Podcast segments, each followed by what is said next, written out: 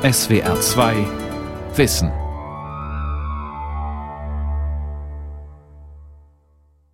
Heute Goethes Faust auf der Bühne. Zu Gast ist Karl Philipp von Maldegem, Regisseur und Intendant des Salzburger Landestheaters. Er hat dort Faust I inszeniert. Das Stück läuft seit zehn Jahren mit großem Erfolg. Welche frischen Ideen hatte er für die Bühne und was hat der Faust mit uns heute zu tun? Karl Philipp von Maldegem spricht darüber mit Anja Brockert. Außerdem treten Faust und Mephisto auf. Eine Veranstaltung zu den Sternchenthemen im Abitur von SWR 2 Wissen und dem Literaturhaus Stuttgart am 27. März. Und es geht los mit einer poetischen Performance von Timo Brunke. Was Faust anbelangt, so haben wir in den letzten Jahren alles gesehen.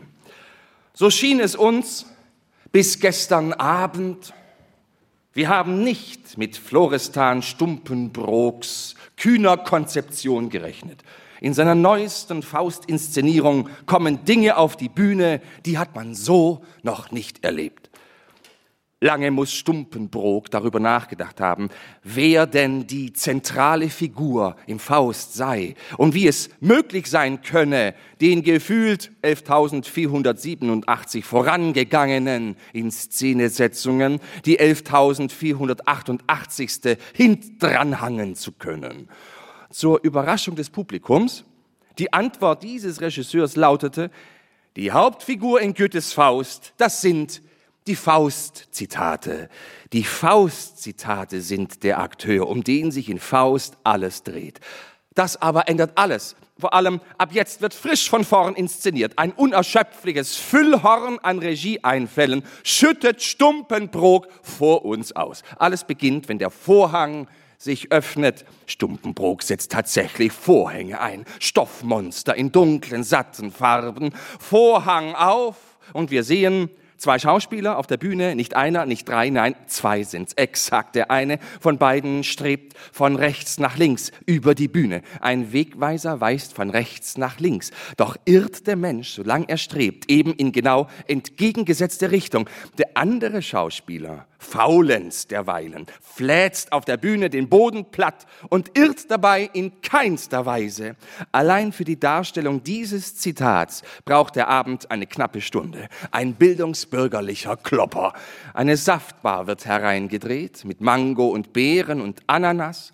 Am Tresen tummelt sich buntes Volk, da erscheint Mephisto und gebärdet sich als drastischer Barkeeper, der den Trinkenden die Gläser rot färbt. Wann hat man das Wort Blut ist ein ganz besonderer Saft, je so platziert und plastisch erfahren. So geht es weiter, Zitat auf Zitat. Reihenfolgen sind Stumpenbrok, Schnurz, die Figuren des Dramas dienen dazu, geflügelten Worten ihr Fleisch anzudienen. Wir sehen PH-Studierende, Unmengen an Daten schwarz auf weiß besitzend, in ein Haus hineintragen. Ein Pudel kläfft von Zeit zu Zeit aus einem riesigen Pfirsichkern heraus. Wir sehen Faust, die Namen Gottes, im Frömmigkeitsdiskurs mit Gretchen als Schall, sprich Megafon, und Rauch, sprich Havanna, über die Bühne jagen. Wir sehen die Handwerksburschen und Hexen, ja selbst Mephisto vor Faust zurückweichen. Ein schauerlicher Chor, der ruft, Heinrich, mir graut's vor dir. Ein Personenregie-Kraftakt, entgegen aller Handlung. Aber welch eine Treue zum geflügelten Wort, brauchen wir noch zu erwähnen, dass das Gold, nach dem alles drängt, in dieser Inszenierung an den Wänden klebt und vom Ensemble bestiegen wird, während dasjenige Gold, an dem alles hängt, die Protagonisten wie auch das gesamte Volk zur besten Osterspaziergangszeit zu Boden zieht? Nein, wir hätten es nicht erwähnen müssen. Gar vieles bliebe noch zu berichten, doch bleibt nur eines uns noch mitzuteilen, die wir Stumpenbrook weiter wohlwollend beäugen werden in seinen nimmermüden Schaffensdrang. Ja, wir dürfen uns freuen, was Stumpenbrook schon ankündigte. Für die Faustfestspiele Knittlingen wird Stumpenbrook die gewaltfreie Sprache im Umgang mit unseren Klassikern einen großen Schritt weiterbringen. Aus Goethes Faust will er machen Goethes Hand. Der Kritiker ahnt, das wird ein Ereignis, wenn von Studierstube bis Kerker, gar bis zum Chorus Mysticus auf den Namen Faust verzichtet werden wird und überall stattdessen von Dr. Hand die Rede sein wird. Eine geöffnete Hand wird es sein, die öffentliche Hand, die mütterliche Streichelhand oder gar die unsichtbare Hand des Marktes.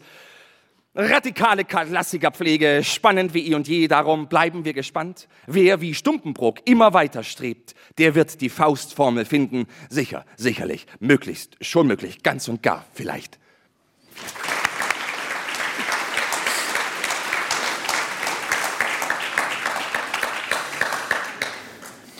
Herzlich willkommen.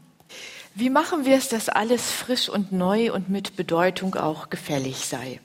So heißt es in Goethes Vorspiel auf dem Theater im Faust.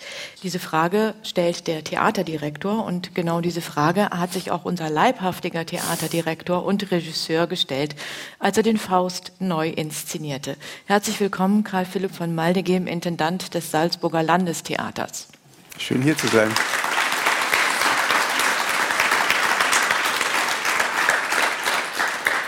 Und herzlich willkommen Christoph Wieske und Gregor Schulz, Faust und Mephisto aus dieser Salzburger Inszenierung. Sie werden uns nachher ein paar Szenen vorspielen.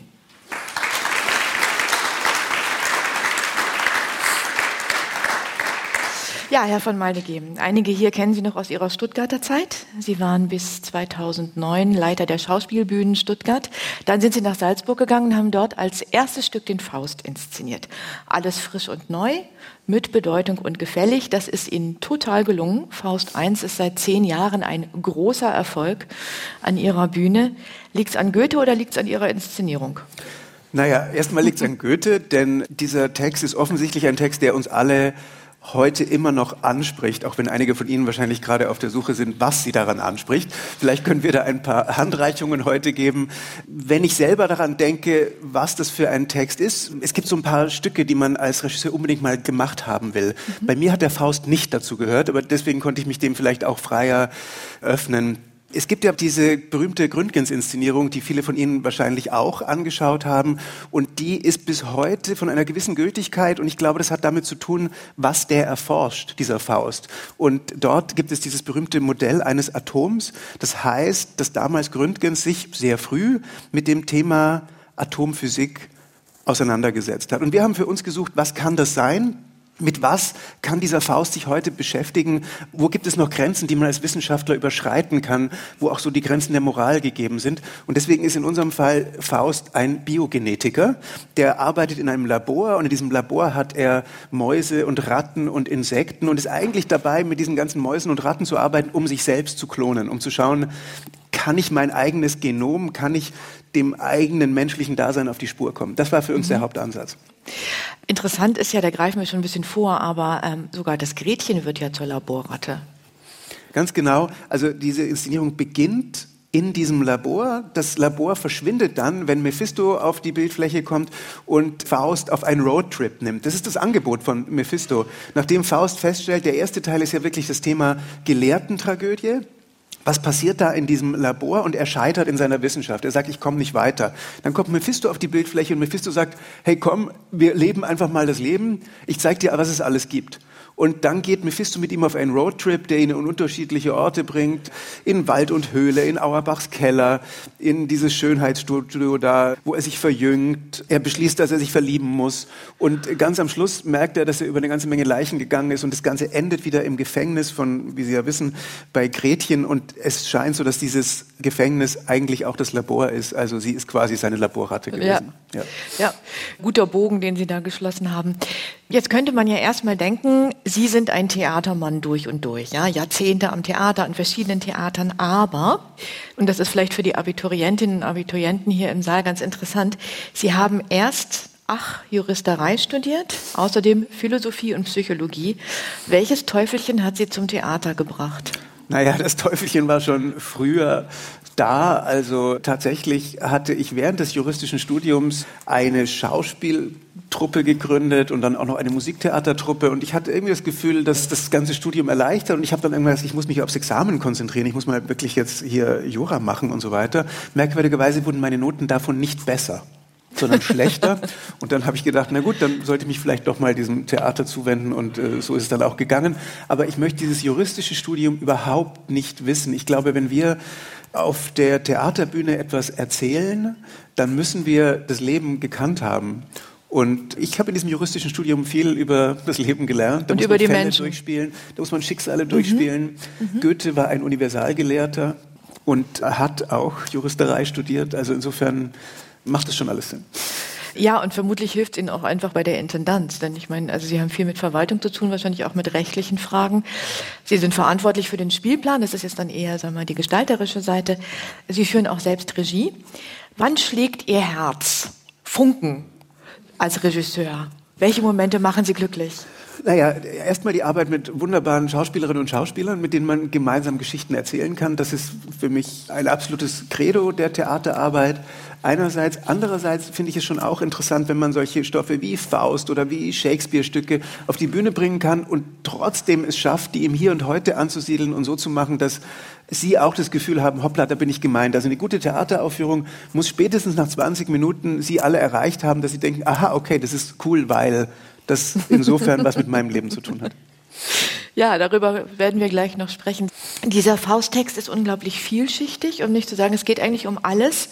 Vielleicht könnten Sie uns noch mal deutlich machen, wo Sie versucht haben in Ihrer Inszenierung zu sagen, das betrifft auch junge Leute heute. Also ist es die Frage der Sinnsuche möglicherweise. Genau. Jeder muss sich ja im menschlichen Leben die Gedanken machen, warum ist das Leben so, wie es ist und was will ich mit meinem Leben machen?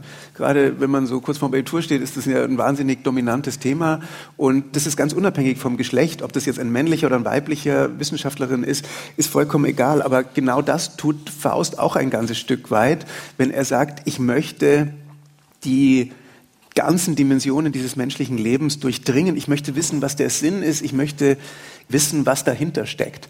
Und er hat eben diese Bereitschaft, über die Grenzen dessen, was wir für moralisch halten, hinwegzugehen. Und er sieht eine Spur der Verwüstung durch seine Umwelt, wenn man sich anschaut. Er kommt tatsächlich mit den Themen seiner Wissenschaft nicht weiter. Er ruiniert das Leben von Gretchen. Das ist wirklich eine Spur der Verwüstung und insgesamt muss man sich dann die Frage stellen, wie sehr findet dieses Leben statt auf dem Rücken des Lebens anderer? Und das ist etwas, was wir uns auch fragen müssen. Das ist auch größer als die Beziehungen zwischen zwei Menschen, sondern wie sehr ist unser Leben ein Leben, das auf dem Rücken anderer stattfindet, sei es des Klimas, sei es anderer gesellschaftlicher Gruppen? Ja, Ihre Inszenierung ist sehr frisch und sehr gegenwärtig. Faust sitzt in einem Laboratorium, er forscht an Mäusen, Mephisto tritt gelegentlich im Glitzermantel auf, Auerbachs Keller ist eine Karaoke-Bar, Gretchen spielt mit Faust Federball. Interessanterweise haben sie am Text nichts verändert. Also das heißt, die Schauspieler sprechen Originalsprache. Warum? Der Text ist so gut, dass man, wenn das die richtigen Schauspielerinnen und Schauspieler machen, sehr genau verstehen kann, was das für heute bedeutet. Das ist eigentlich sehr klar. Und es war auch unser Ehrgeiz, das herauszuarbeiten. Außerdem sind da, wie Herr Prunke ja schon skizziert hat, jede Menge Zitate drin. Und es ist ja kein Zufall, dass das Zitate sind. Das sind deswegen Zitate, weil sie sich bei uns festgesetzt haben und weil wir diese archaischen Wortkombinationen immer noch lesen können. Deswegen ist die Sprache die Sprache. Naja, ich frage so ein bisschen deswegen, weil es natürlich Inszenierungen gibt, die an der Sprache auch rumschrauben. Klar, klar. Haben wir jetzt in dem Fall nicht für notwendig gehalten, sondern wir wollten eher das Gegenwärtige erzählen und die Sprache beibehalten. Ja, ich frage mich, was beim Zuschauer passiert, vermutlich, wenn er diese Schauspieler sieht in ganz normaler heutiger Kleidung, in gegenwärtigen Szenarien und dazu diesen alten Text hört. Also irgendwas flippt doch dann im Kopf immer hin und her, oder? Ja, das passiert schon. Also eine Szene, über die wir vielleicht reden können, ist Auerbachs Keller. Auerbachs Keller sind alte Songs, wir haben neue Songs jetzt drin und diese alten Songs, die kann man nicht ins Hier und Jetzt übertragen. Da bin ich wirklich stundenlang gesessen und dachte, was macht man bitte damit? Und dann äh, muss man ja sagen, was ist denn Auerbachs Keller? Das ist eine Truppe von leicht faschistoiden Typen, die da zusammensitzen und Lieder singen. Und dann haben wir erfunden, das ist irgendeine Vereinsgaststätte von einem Karaoke-Verein die da sitzen und ganz genau ihr Zeug machen. Und sobald ein Fremder reinkommen, gibt es eine klare Abwehrreaktion und die sagen, was ist denn das für ein Typ und mit dem wollen wir nichts zu tun haben. Und der Faust ist ja ein schüchterner Mensch. In seiner Wissenschaft geht er aus, aber sonst ist er ein schüchterner Mensch. Und Mephisto zieht ihn da rein und sagt, ey, komm. Und die grölen dann zusammen Lieder, Palma, Palma de Mallorca und äh, Schwarzbraun ist die Haselnuss und so Zeug. Marmorstein und Eisen bricht. Und das ist immer so ein Moment, wo eigentlich jeder sofort über die Musik spürt, ah, okay, das ist gemeint. Ja, ähm, wenn man es so erzählt, klingt es erstmal, als wäre das so ein bisschen klamaukig. Ist es aber nicht. Das ist wirklich eine Szene, die einem was abschnürt, wenn man es sieht, wo man einen ganz klaren Gegenwartsbezug hat und wo man das Gefühl hat, Faust ist wirklich der Klügere, weil der jetzt wirklich weitersucht. Ja, ja das stimmt. Nochmal kurz zurück zu der Sprache. Wenn man Goethe im Original eine Weile liest, also den Faust liest, mir geht es jedenfalls so und Ihnen vermutlich auch, fängt man selber an, irgendwie in diesen Rhythmen zu denken. Wie macht er das? Was macht er da? Liegt es an der Varianz irgendwie der verschiedenen Verse? Was ist es, warum uns das auch so reinläuft? Naja, es ist so, dass Goethe wirklich ja jahrzehntelang an diesem Text gearbeitet hat und immer wieder dieses Versmaß für sich überprüft hat und diese Rhythmik überprüft hat. Und es ist wirklich eines der wenigen Werke, bei denen man das Gefühl hat, der konnte es ganz genau durchziehen. Bei Shakespeare ist es oft so, dass da weite, weite Prosateile sind. Hier ist es wirklich ein ziemlich gelungenes Versepos, aber er arbeitet auch da, dann zum Beispiel in Auerbachs Keller damit, das sind ganz einfache fast schon peinliche Reime. Die sind nicht so, weil Goethe nicht besser reimen konnte, sondern weil er den Figuren eben nur mhm. peinliche Reime geben wollte. Und das, was Faust da veranstaltet, werden Sie auch gleich hören und sehen ein Stück weit, das hat schon eine andere Qualität. Da gehen Gedankenräume auf und man denkt, ja, ja, wo, wo will der hin? Oder es ist jetzt immer auf diesen Mann bezogen, man kann es genauso gut sagen, das könnten genauso gut die Gedanken einer Frau sein. Wo geht das hin? Wo geht mein Leben hin? Was will ich damit anfangen? Wo sind die Grenzen?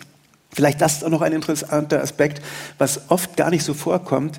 Für mich gibt es vier Figuren, die dieses Stück tragen. Das sind logischerweise Faust und Gretchen, das ist die zentrale Liebesgeschichte. Mephisto als der Partner von Faust, vielleicht auch nur ein Teil von Faust, weiß man nicht genau. Und das Stück beginnt aber mit dem Prolog im Himmel und da macht Gott, der Herr, eine Wette mit Mephisto. Mephisto ist ein gefallener Engel, der ist rausgefallen aus der himmlischen Herrscher. Ja, ja, ganz mhm. genau. Der ist rausgefallen, weil er sich nicht gut benommen hat und er würde so gerne wieder zurück. Das ist eine ganz anrührende Szene. Und dann ist erstmal die Frage, wer ist denn Gott bitte? Nehmen wir jetzt den ältesten Schauspieler, den wir haben, mit so einem Bart oder so. Und wir haben uns ganz genau dagegen entschieden. Wir haben damals gesagt, Gott wird von einer der jüngsten Schauspielerinnen im Ensemble gespielt. Und so ist es auch geblieben. Wie gesagt, wir haben es 2009 gemacht. Und jetzt ist es eine Schauspielerin, die dunkelhäutig ist. Und das ist etwas, was man so im normalen Leben vielleicht gar nicht erwarten würde. Aber das war mir ganz wichtig, dass man sagt, es geht um das Prinzip. Es geht darum, dass da zwei miteinander verhandeln und diese Göttin, Göttin ist es jetzt bei uns, die geht durchs ganze Stück durch. Die begleitet den Mephisto und schaut immer nach dieser Wette. Und in Wirklichkeit hat sie die ganzen Fäden im Griff und am Schluss entscheidet sie auch, wie es dann weitergeht. Sie haben auch Marionetten mit in dieser Inszenierung. Also der Pudel ist tatsächlich so eine Marionette, die an Fäden über die Bühne ja. geführt wird. Was ist das für eine Idee? Was bringt das für eine zusätzliche Dimension? Also wir leben in Salzburg Mauer an Mauer mit dem Salzburger Marionettentheater und die haben eine sehr schöne Spielform und wir hatten am Anfang im Prolog auf dem Theater eine Marionette dabei und für diesen Pudel erschien uns diese Marionette einfach sehr richtig, weil es auch eine Figur an Fäden ist, die an den Fäden von Mephisto unterwegs ist. Und es bringt einen klaren Spielpartner für den Faust, der sich dann auflösen kann. Diese Marionette wird in den Schnürboden raufgezogen und unter dem Tuch, äh, hinter dem sie verschwindet, kommt dann Mephisto raus. Aber hat das auch eine historische Dimension irgendwie mit Puppenspiel? Faust hat, ne, Faust sage ich schon, Goethe hat das Marionettenspiel sehr geliebt und hat seine Zuneigung zum Theater über ein Marionettentheater entdeckt tatsächlich. Ah ja, na gut, da gibt es auch noch diese Ebene. Genau. Schauen wir uns die Figur näher an. Als wir Faust zum ersten Mal sehen, hockt er in seiner Studierstube hier in dieser Inszenierung ist es ein Laboratorium. Er ist ein einsamer Gelehrter im mittleren Alter, unglücklich. Wir hören den berühmten Eingangsmonolog. Es spricht Christoph Wieschke, unser Faust heute. Genau, wir haben keine Maus da. Das ist vielleicht auch besser so. Vielleicht erzählen wir noch kurz, wir hatten eigentlich das Ganze am Anfang mit Ratten. Und nachdem wir das Stück so lange gespielt haben, sind diese Ratten so groß geworden, dass der Schauspieler angefangen hat, sich vor ihnen zu fürchten. Deswegen sind es jetzt Mäuse. Und hier werden wir das ein Stück weit imaginieren. Habe nun ach, Philosophie, Juristerei und Medizin und leider auch Theologie durchaus studiert, mit heißem Bemühen. Da stehe ich nun, ich armer Tor, und bin so klug als wie zuvor. Heiße Magister, heiße Doktor gar, und ziehe schon an die zehn Jahre herauf, herab und quer und krumm meine Schüler an der Nase rum und sehe, dass wir nichts wissen können. Es will mir schier das Herz verbrennen. Zwar bin ich gescheiter als all die Laffen, Magister, Doktoren, Schreiber und Pfaffen, mich plagen keine Skrupel noch Zweifel, fürchte mich weder vor Hölle noch Teufel. Dafür ist mir auch alle Freude entrissen. Ich bilde mir nicht ein, was rechts zu wissen.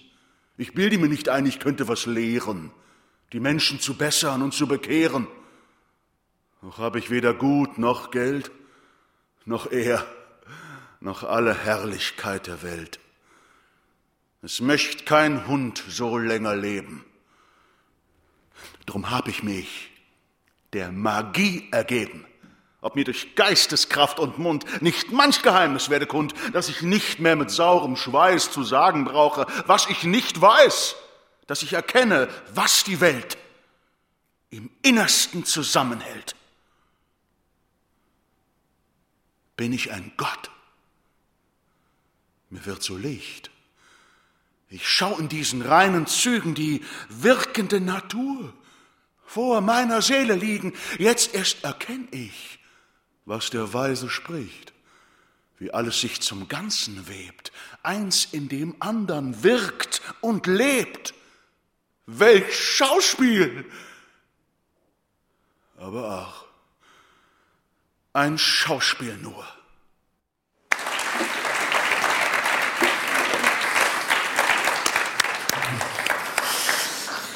Ein Schauspiel Vielen Dank. nur. Ein Schauspiel nur, naja. Dieser Faust ist ganz schön selbstbewusst muss ja. man schon sagen. Zwar bin ich gescheiter als all die Laffen, Doktoren, Magister, Schreiber und Pfaffen, sagt er, aber es nützt ihm nichts. Wie würden Sie seinen zentralen Konflikt beschreiben? Naja, es gibt mehrere Möglichkeiten, diese Figur anzulegen. Und oft ist es so einer, der da so sitzt und grübelt und so weiter. Und uns war es ein großes Anliegen, dass das ein Typ ist, der vorwärts drängt, der was vom Leben will, der eben in seinem Labor entdecken will, was diese Welt zusammenhält und was diese Mechanismen des Lebens sind. Und das hält ihn am Leben. In der Inszenierung ist es so, dass der sich selber noch Elektroden anlegt und mit diesen Mäusenexperimenten macht und dann platzt noch eine Maus und so weiter. Keine echte natürlich. Also das sind diese Farben, dass der sagt, ich möchte das um jeden Preis herausfinden und ich gehe auch über Leichen, wenn es notwendig ist. Ich meine, das ist auch ein Getriebener. Ja. Das äh, wurde jetzt eben, so wie Christoph Wischke es gelesen hat, wurde das auch schon deutlich. Der könnte im Grunde auch ständig vor dem Internet sitzen und sich durch die ganzen Optionen dieser virtuellen Welt klickern. Er ist Genetiker, er hat eine Hybris. Da ist ja etwas, was wirklich auch mit den heutigen Wissenschaftlern immer noch zu tun hat, oder?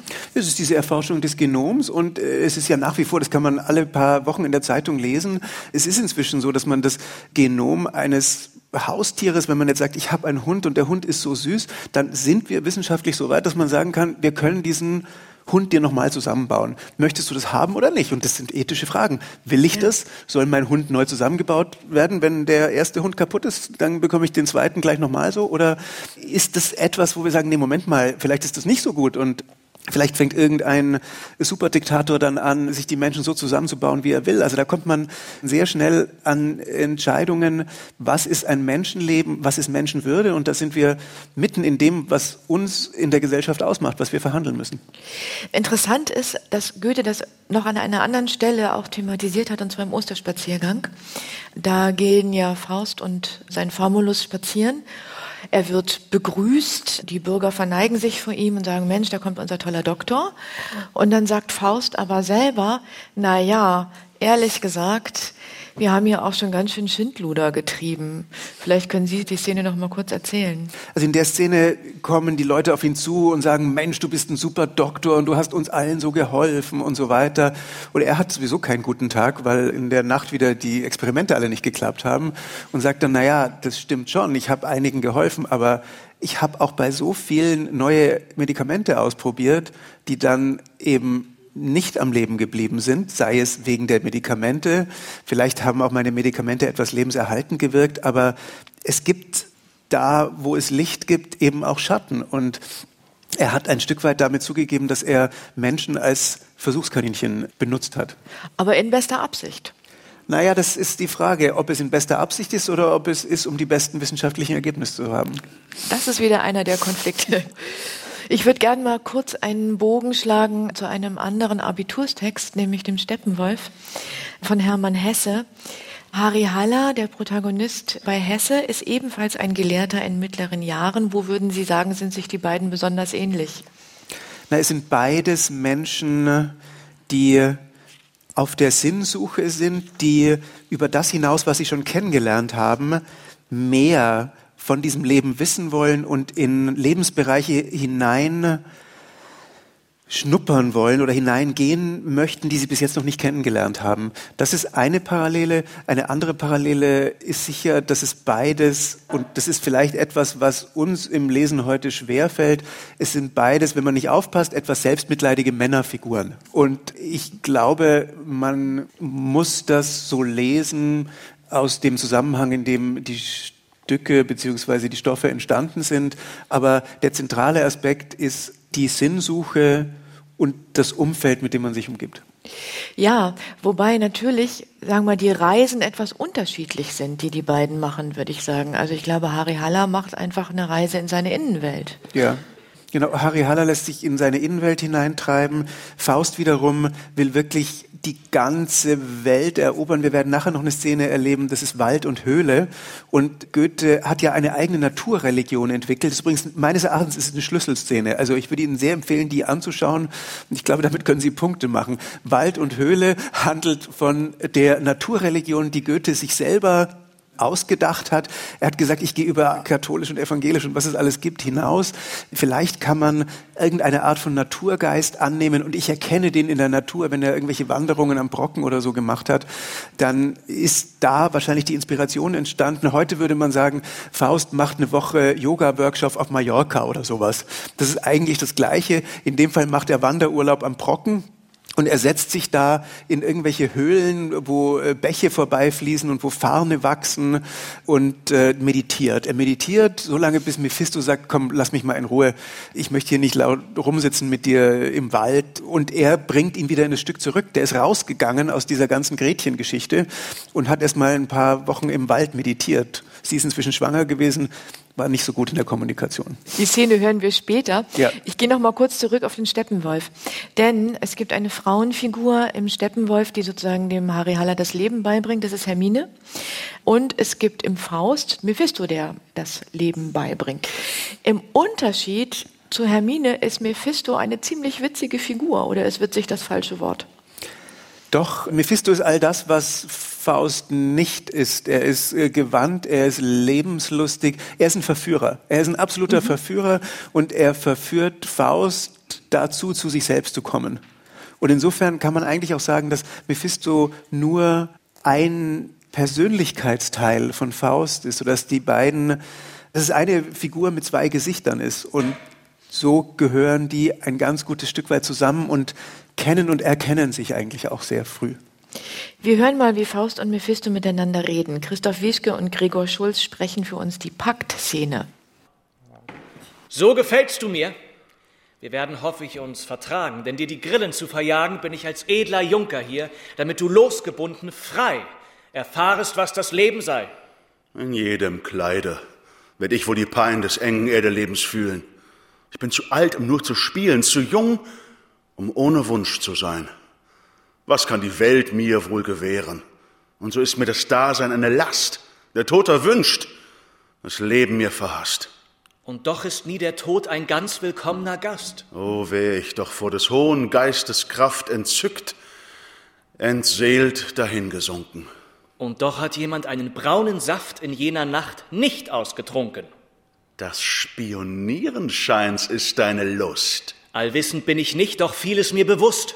Fluch sei der Hoffnung, Fluch dem Glauben, Fluch jener höchsten Liebeshuld, Fluch dem Balsamsaft der Trauben und Fluch vor allem der Geduld. Hör auf mit deinem Gram zu spielen, der wie ein Geier dir am Leben frisst. Die schlechteste Gesellschaft lässt dich fühlen, dass du ein Mensch mit Menschen bist. Doch so ist's nicht gemeint, dich unter das Pack zu stoßen. Ich bin keiner von den Großen, doch willst du mit mir vereint deinen Schritt durchs Leben nehmen, will ich mich gern bequemen, dein zu sein, auf der Stelle. Ich bin dein Geselle. Und mach ich dir's recht, bin ich dein Diener, bin dein Knecht. Und Was soll ich dagegen dir erfüllen? Dafür hast du noch eine lange Frist. Nein, nein, nein, der Teufel ist ein Egoist und tut nicht leicht um Gottes Willen, was einem anderen nützlich ist. Sprich die Bedingung deutlich aus. Ein solcher Diener bringt Gefahr ins Haus. Ich will mich hier zu deinem Dienst verbinden, auf deinen Wink nicht rasten und nicht ruhen. Wenn wir uns drüben wiederfinden, so sollst du mir das Gleiche tun. Das drüben? Kann mich wenig kümmern. Schlägst du es diese Welt in Trümmern, die andere mag danach entstehen, dann mag was will und kann geschehen. In diesem Sinne kannst du's wagen. Verbinde dich. Du sollst in diesen Tagen mit Freuden meine Künste sehen. Ich gebe dir, was noch kein Mensch gesehen. Was willst du, armer Teufel, geben? Ward eines Menschen Geist in seinem hohen Streben von deinesgleichen je gefasst? Doch hast du Speise, die nicht sättigt? Hast du rotes Gold, das Quecksilber gleich dir in der Hand zerrinnt, ein Spiel, bei dem man nie gewinnt?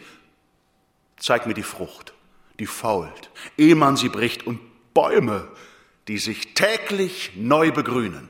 Ein solcher Auftrag schreckt mich nicht, mit solchen Schätzen kann ich dienen. Doch, guter Freund, es kommt auch die Zeit, wo wir was Guts in Ruhe schmausen mögen. Ach, werd dich beruhigt, je mich auf ein Faulbett legen, dann sei es gleich um mich getan. Kannst du mich schmeicheln, je belügen, dass ich mir selbst gefallen mag? Kannst du mich mit Genuss betrügen? Das sei für mich der letzte Tag. Die Wette biete ich. Top! Schlag auf Schlag. Werd ich zum Augenblicke sagen, verweile doch, du bist so schön. Dann magst du mich in Fesseln schlagen. Dann will ich gern zugrunde gehen. Bedenkt es wohl, wir werden's nicht vergessen. Nur eins, um Lebens- oder Sterbenswillen bitte ich mir ein paar Zeilen aus. Was Geschriebenes forderst du, Pedant? Hast du nicht Mann noch Manneswort gekannt? Was willst du, böser Geist, von mir? Erz, Marmor, Pergament, Papier?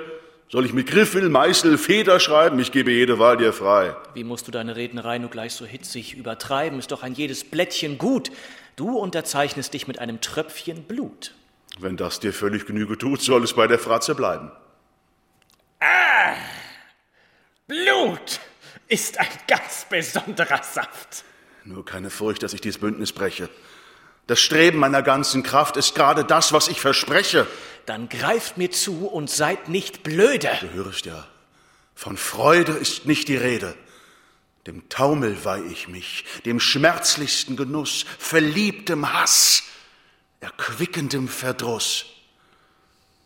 Was bin ich denn? Wenn es nicht möglich ist, der Menschheit Krone zu erringen, nach der sich alle Sinne dringen. Du bist am Ende, was du bist. Setz dir Perücken auf von Millionen Locken, setz dein Fuß auf ellenhohe Socken, du bleibst doch immer, was du bist. Ich fühl's.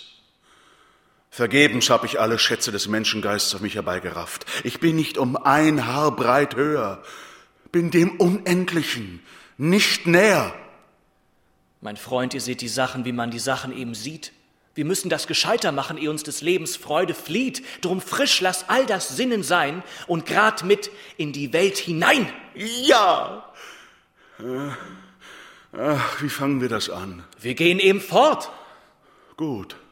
Gut, wie, wie kommen wir aus dem Haus? Wo hast du Pferde, Knecht und Wagen? Wir breiten nur den Mantel aus, der soll uns durch die Lüfte tragen, und sind wir leicht, so geht es schnell hinauf. Ich gratuliere dir zum neuen Lebenslauf.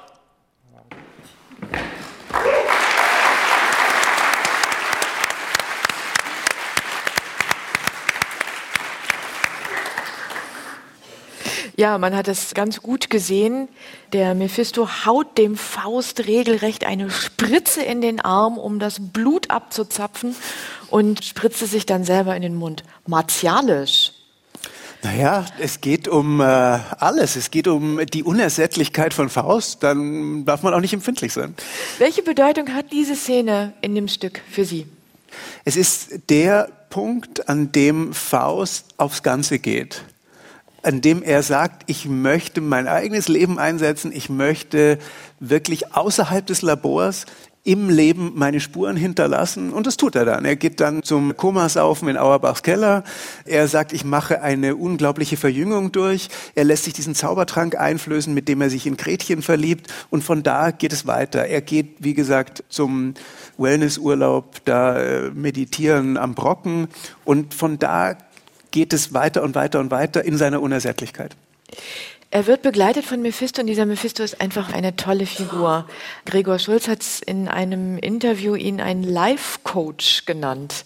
Finde ich interessant, also quasi so ein Therapeut, der äh, sagt, hey, jetzt leb mal, ich bin an deiner Seite. Das hat eigentlich wenig Teuflisches.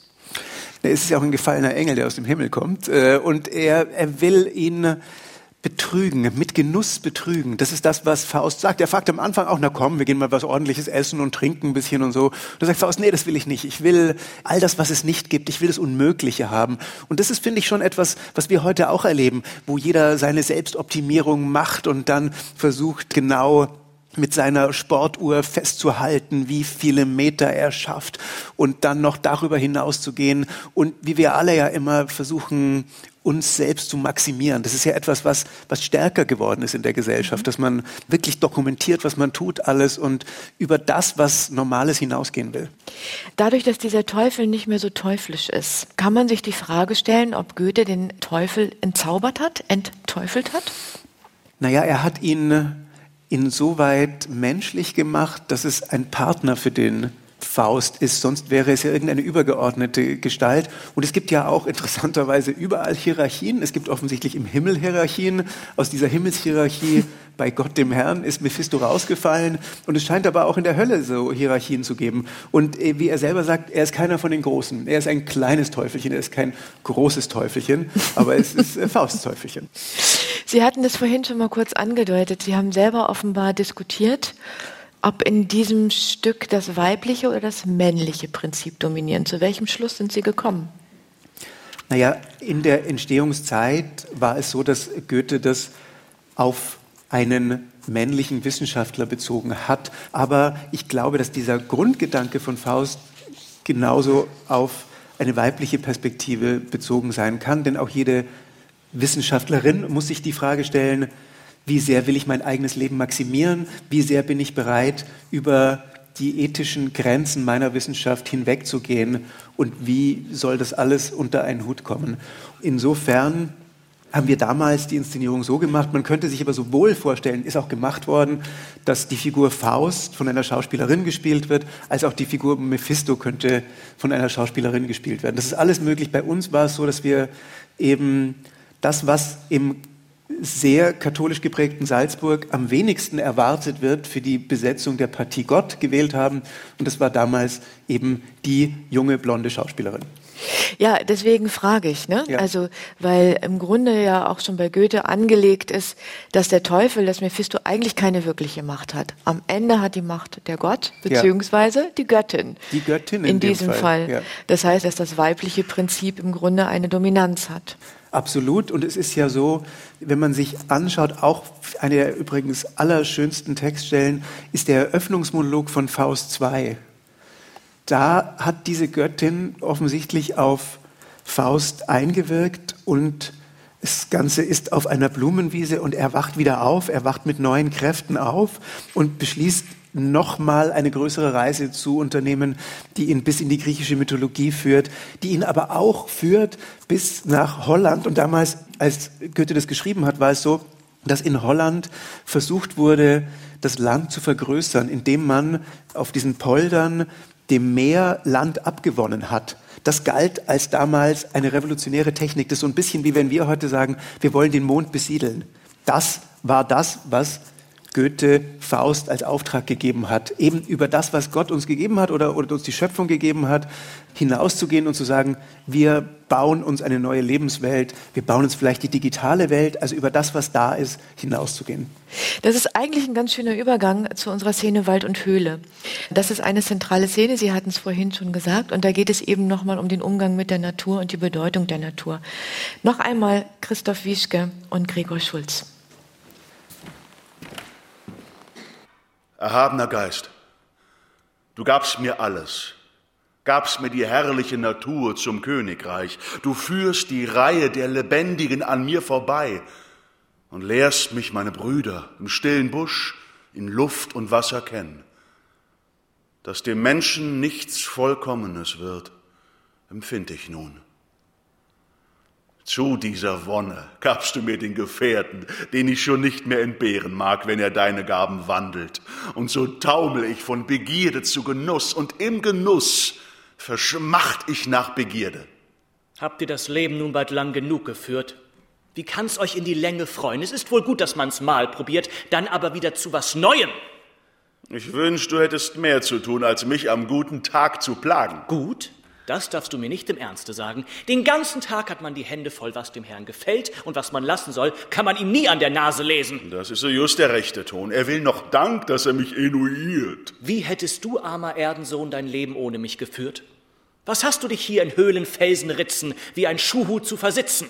Wenn du wüsstest, was für neue Lebenskraft mir dieser Wandel in der Öde schafft, würdest du es ahnen können. Du wärst Teufel genug, mein Glück mir nicht zu gönnen ein überirdisches Vergnügen. In Nacht und Tau auf dem Gebirge liegen, in stolzer Kraft ich weiß nicht was genießen, bald lieb wonniglich in alles überfließen. Pfui über dich. Genug damit. Dein Liebchen sitzt da drinne und alles wird dir eng und trübe. Du kommst ihr gar nicht aus dem Sinne. Sie hat dich übermächtig lieb. Verruchter. Mich dünkt, anstatt in Wäldern zu thronen, ließ es dem großen Herren gut, das arme Affenjunge Blut für seine Liebe zu belohnen. Hebe dich von hinnen. Nenne nicht das schöne Weib. Bring die Begier zu ihrem süßen Leib nicht wieder vor die halb verrückten Sinnen. Hilf. Hilf, Teufel, mir die Zeit der Angst verkürzen. Was muss geschehen, mag's gleich geschehen. Mag ihr Geschick auf mich zusammenstürzen und sie mit mir zugrunde gehen. Wie's wieder siedet, wieder glüht. Geh heim, du Tor, und tröste sie. Wo so ein Köpfchen keinen Ausgang sieht, da stellt es sich gleich das Ende vor. Es lebe, wer sich tapfer hält. Du bist doch sonst so ziemlich eingeteufelt. Nichts Abgeschmackteres käme ich auf der Welt als einen Teufel, der verzweifelt.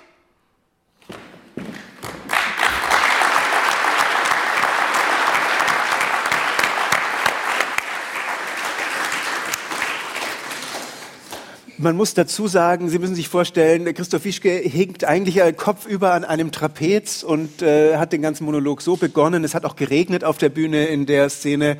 Mephisto tritt mit einem Regenschirm auf, ärgert sich, dass er in diesem verregneten Waldgebiet da unterwegs sein muss. Und in der ganzen Szene ist auch noch präsent die Göttin. Denn die Wette zwischen der Göttin und Mephisto ist, Sie sagt, es wird irgendetwas Gutes in diesem Menschen geben, der wird zum Guten streben.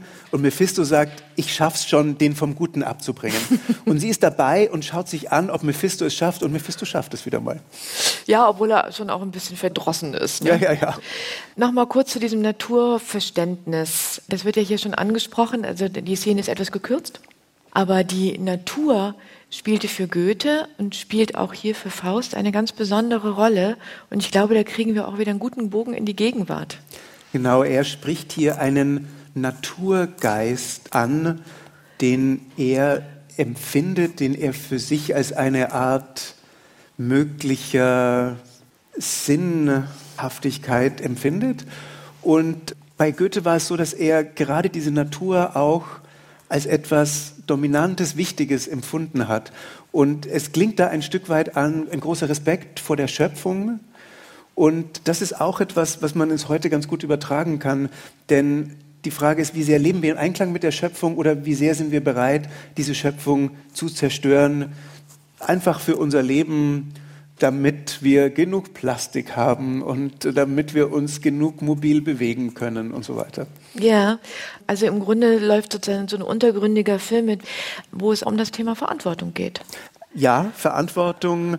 Was bedeutet das, was ich in meinem Leben tue und was hat das, was ich tue, für Konsequenzen?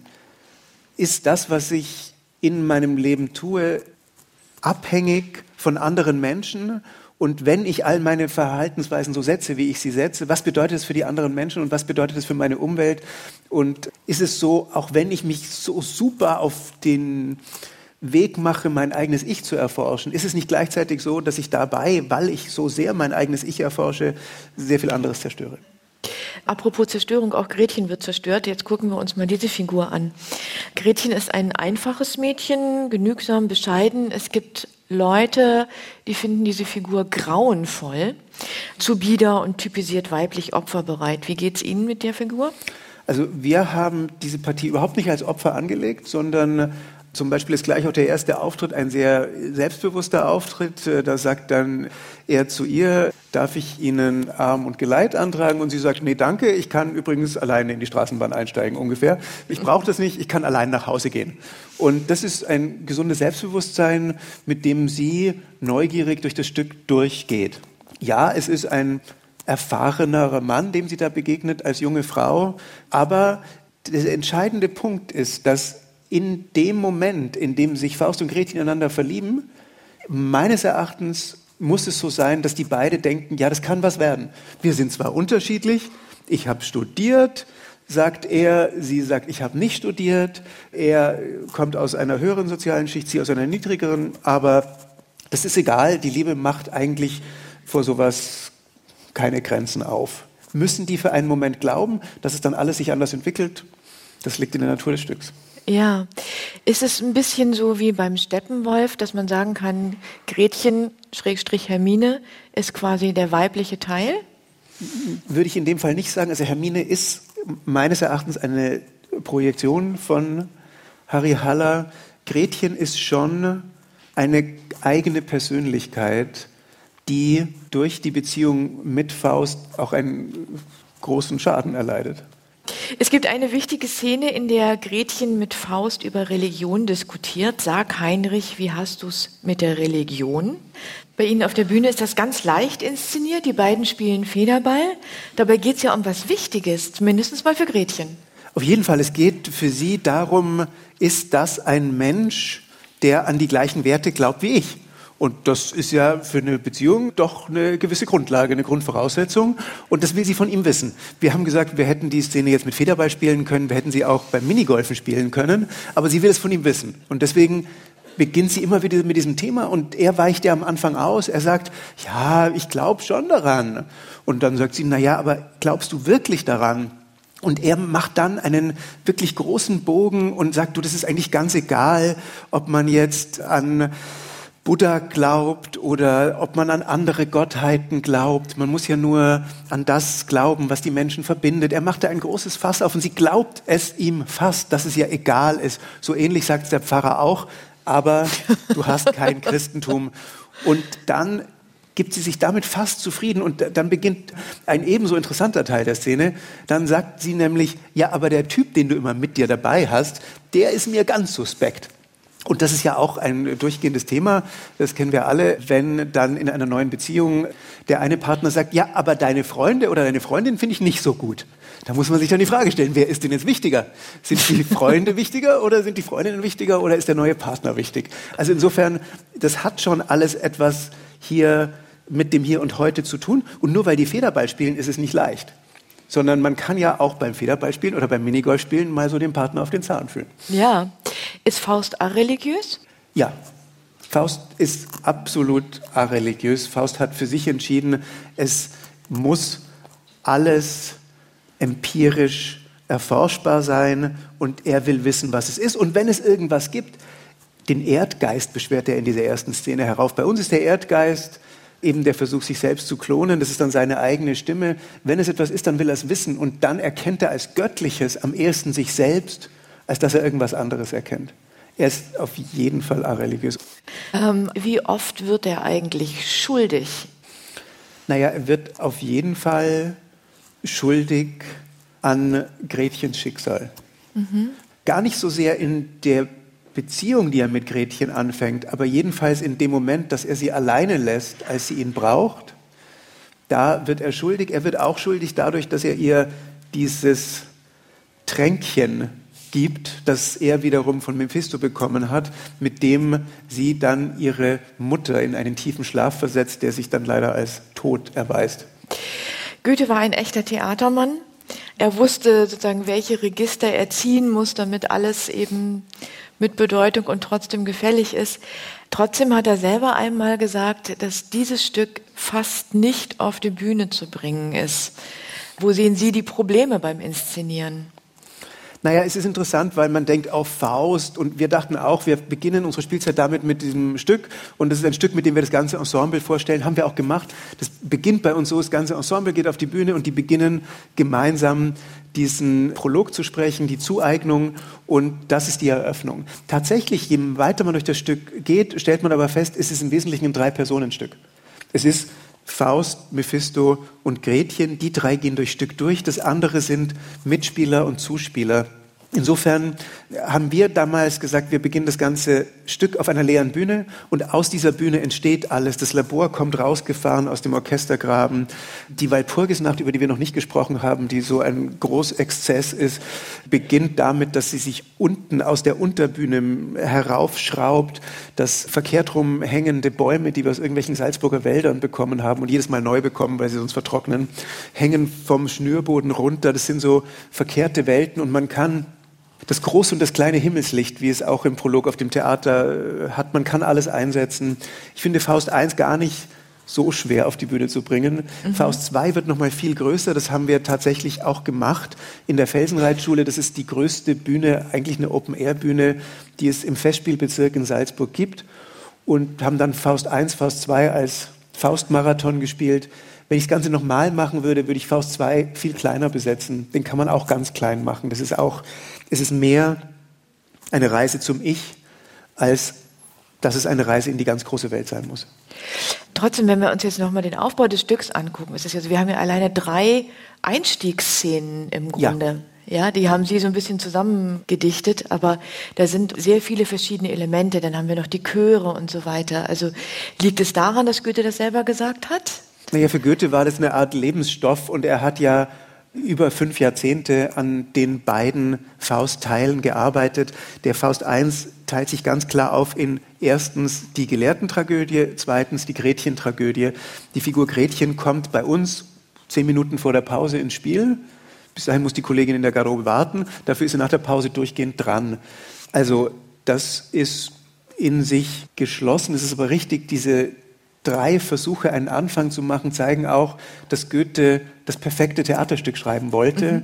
Und es ist wiederum ja unsere Möglichkeit zu interpretieren, zu sagen, ich möchte vielleicht nur den einen Prolog machen oder den anderen. Es gehört zu seinem Gesamtkosmos dazu. Ich würde gerne mal auf dieses Wort mit dem gefällig kommen oder auf die Bedeutung des gefällig kommen.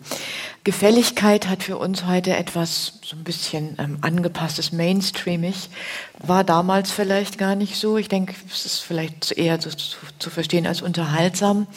Jetzt könnte man sich aber auch überlegen, mehr Tabus noch zu brechen. Ja, also äh, Sex auf der Bühne zwischen Gretchen und Faust, alle springen splitternackt herum. Faust und Mephisto liefern sich Boxkämpfe, dass das Blut fließt. Sowas gibt's bei Ihnen alles nicht. Blut haben wir.